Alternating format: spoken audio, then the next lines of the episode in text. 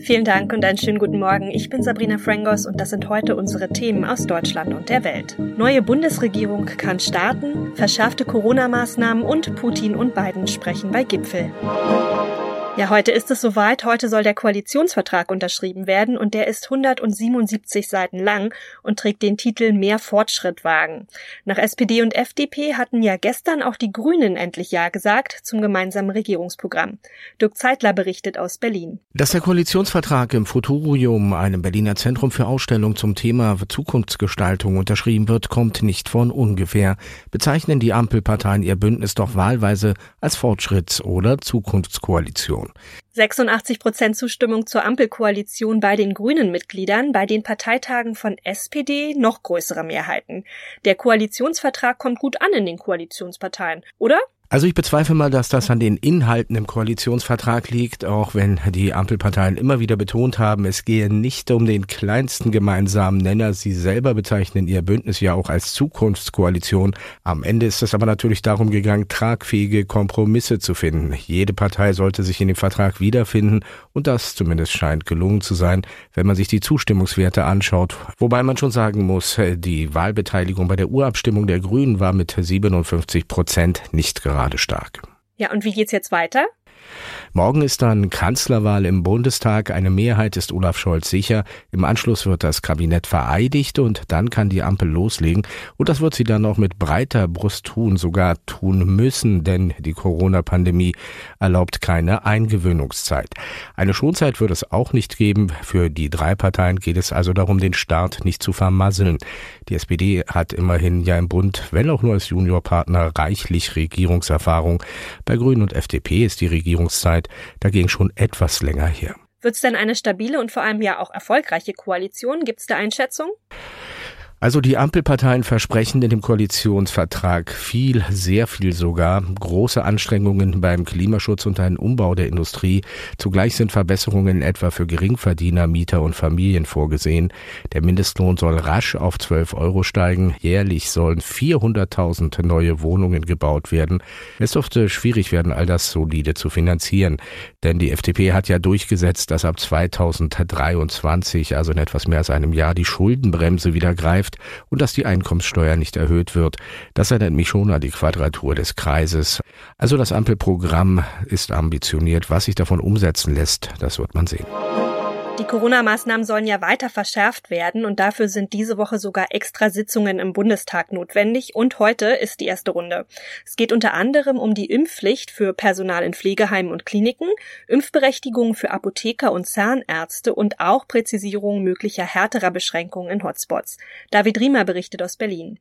Im Kampf gegen die vierte Corona-Welle sind aber noch weitere Maßnahmen geplant. So sollen die Länder die Möglichkeit bekommen, in Hotspots auch schärfere Maßnahmen umzusetzen, beispielsweise Restaurants zu schließen. Für die Neuregelungen wird das Infektionsschutzgesetz nochmals geändert. Der Beschluss soll möglichst noch in dieser Woche auf den Weg gebracht werden. Deshalb kommt nach dem Bundestag heute am Freitag auch der Bundesrat, also die Länderkammer, zu einer Sondersitzung zusammen. Der Gesetzentwurf sieht außerdem vor, dass zum 15. März kommenden Jahres eine einrichtungsbezogene Impfpflicht eingeführt wird. Betroffen sind etwa Beschäftigte in Kliniken, Pflegeheimen, Arztpraxen oder bei Rettungsdiensten. Ja, auch Großbritannien hat ja wieder mehr mit dem Coronavirus zu kämpfen. Also zuletzt war die Zahl der täglichen Infektionen ja wieder über 50.000 gestiegen. Und so hohe Zahlen hatte es auf der Insel ja zuletzt Mitte Juli gegeben, also zur Fußball-EM. Wegen der Ausbreitung der neuen Variante verlangt Großbritannien ab heute auch wieder Corona-Tests von allen internationalen Reisenden. Und zwar auch von Geimpften.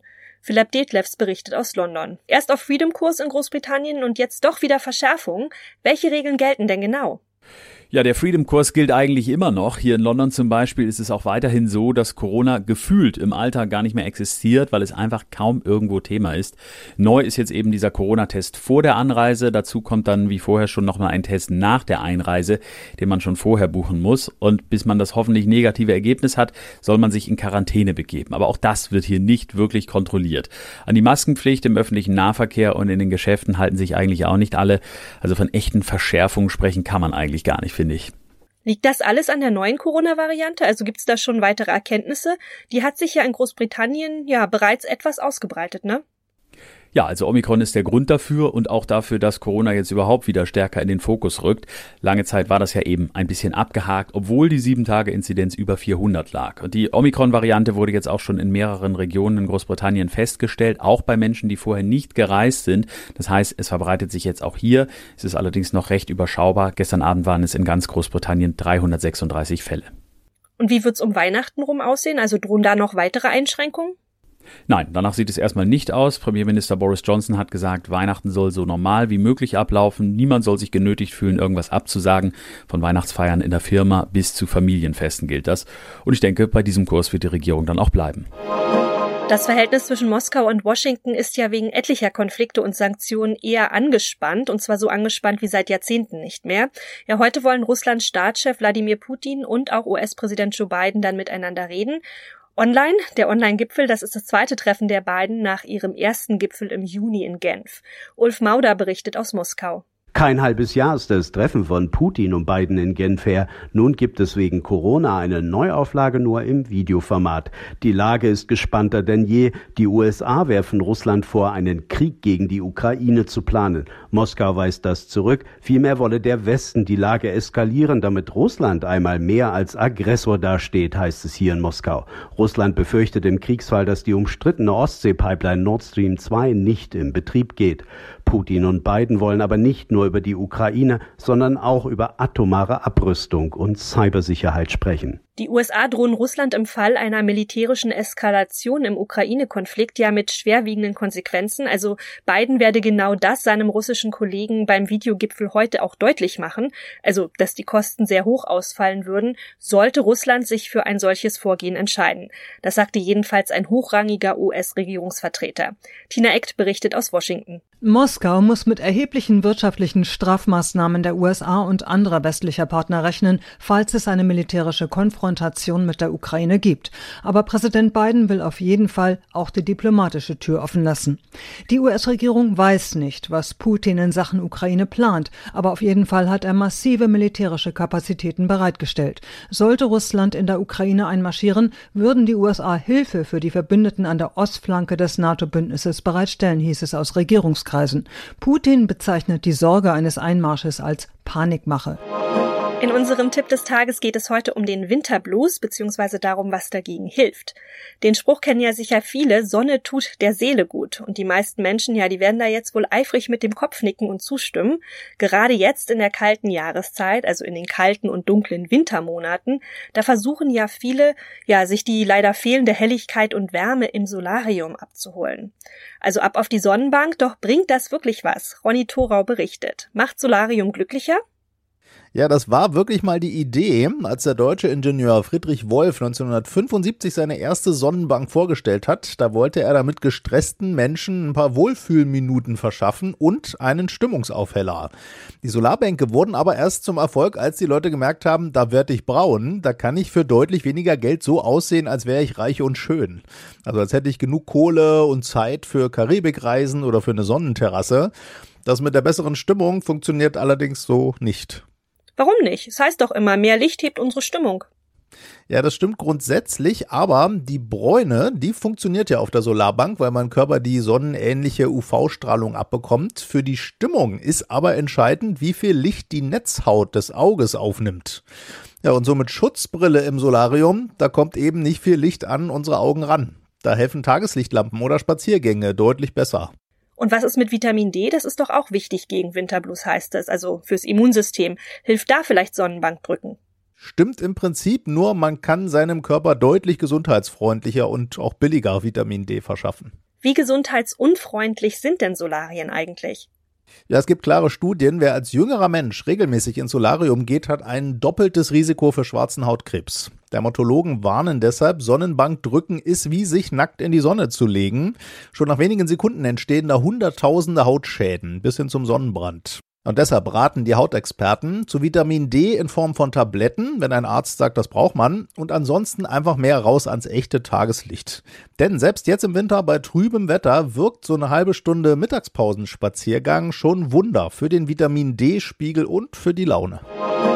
Und das noch, wer ein Stück Rocky Filmgeschichte besitzen möchte, der muss dafür offensichtlich ordentlich blechen. Boxhandschuhe, Notizbücher und andere Erinnerungsstücke von Hollywood-Schauspieler Sylvester Stallone sind nämlich in Kalifornien teuer versteigert worden. Ein Notizbuch zum Beispiel, in dem der Actionstar Ideen und Drehbuchtexte für seinen späteren Hitfilm notierte, kam am Wochenende für 437.500 Dollar, also rund 388.000 Euro unter den Hammer. Ja, das hat das Auktionshaus Julians Auctions in Los Angeles geteilt. Das ist ein ganz schön stolzer Preis und das Achtfache des ursprünglichen Schätzpreises. Auch seidene Boxhosen, die Stallone als Boxer Rocky in Rocky 3 trug, kamen unter den Hammer und erzielten 200.000 Dollar. Ach ja, und ein Messer, das gab's auch noch aus dem Film Rambo, First Blood allerdings. Und das gab's dann für 128.000 Dollar. Ja, da kann man bei den gelben Boxstiefeln aus Rocky 3 mit 62.500 Dollar, ja, eigentlich schon fast von einem Schnäppchen sprechen. Insgesamt gab's bei der Versteigerung fast 500 Stücke aus dem Besitz von Stallone, ja, und hunderte Fans und Sammler sollen mitgeboten haben. Der Andrang war also groß, aber ist ja auch kein Wunder, denn Stallone gilt als einer der erfolgreichsten Actionschauspieler der Filmgeschichte und wurde vor allem mit den Rocky- und Rambo-Filmreihen berühmt. Ja, derzeit zeigt der Hollywoodstar in Deutschland übrigens eine umfassende Retrospektive seines jahrzehntelangen Schaffens als Maler. Ja, richtig gehört, Rocky malt auch. Ob's die Werke dann allerdings auch zu kaufen gibt, so wie seine Boxerbuchsen, ja, das muss man dann schauen. Das war's von mir. Ich bin Sabrina Frangos und ich wünsche Ihnen noch einen schönen Tag. Bis morgen.